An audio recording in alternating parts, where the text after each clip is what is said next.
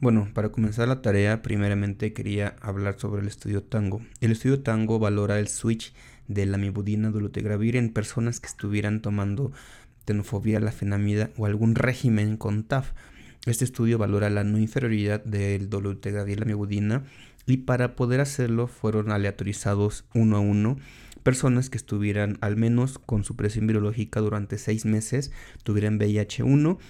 y, estuvieran con previamente un régimen de TAF. Los resultados de este estudio indican que el régimen con dolutegravir, la mibudina, no fue inferior a las 144 semanas, que ya es un tiempo bastante largo y es bastante seguro, es tolerable y las personas no tuvieron ninguna complicación ni desenlace malo. Posteriormente, el estudio Salsa lo que hizo es valorar el, cambio y el switch de pacientes que estuvieran nuevamente en algún régimen de tres o cuatro fármacos, pero sin incluir tenofobia y la fenamida. Nuevamente se valoró el cambio a dolutegravir, la mibudina y en este estudio lo que se hizo fue también nuevamente valorar la no inferioridad del régimen con dolutegravir, y lo que se obtuvo también fue que comparado con personas que estuvieran con tres o cuatro fármacos sin incluir TAF, el cambiar y el hacer switch a Dovato o dolutegravir la fue no inferior a la semana 48 sin que se observara una resistencia virológica, observando que tuviera una buena eficacia, seguridad y una alta barrera de resistencia precisamente por el dolutegravir. Con estos dos estudios se puede considerar que el switch de algún otro esquema, ya sea con TAF o algún otro tipo de esquema de tres o cuatro fármacos a una biterapia es bastante eficaz y que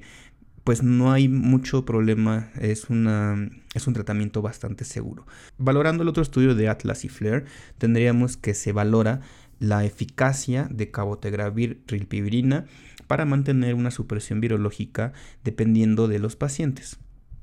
En estos dos estudios en Atlas y Flair, lo que se buscó es la no inferioridad del, cabo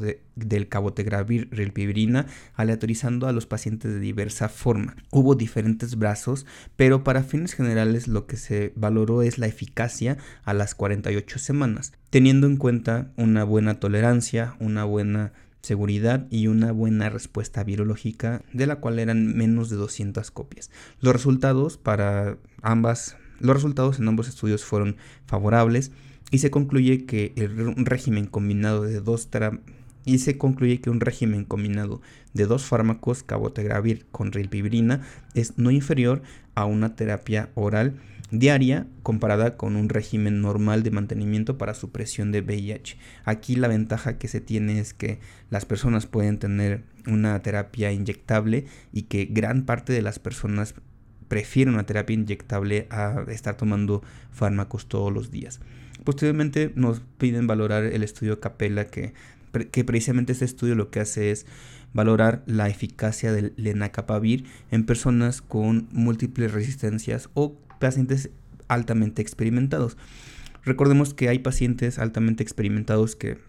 a veces no hay opciones para tratamiento y lo que se hizo en este estudio precisamente fue valorar eso, la eficacia del lenacapavir en pacientes con VIH1 y que estuvieran en tratamiento con esto. Realmente de los 72 pacientes que se valoraron en esta corte, un una gran porcentaje de personas logró alcanzar una supresión virológica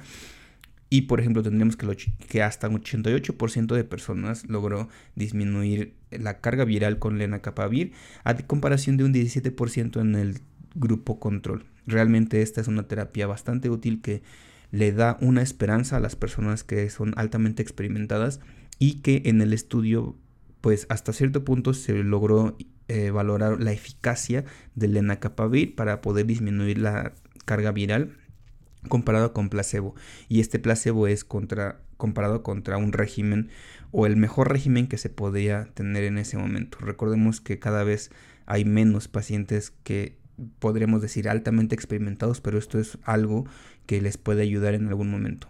Pasaría al estudio Bright, donde se valora el fostemsavir, nuevamente en personas que tienen múltiples resistencias a VIH y en este estudio lo que se hizo es valorar precisamente cuánto carga viral había de disminución en personas que estuvieran usando fostemsavir. Realmente las personas tenían una terapia limitada y se pudo valorar la eficacia a las 48 semanas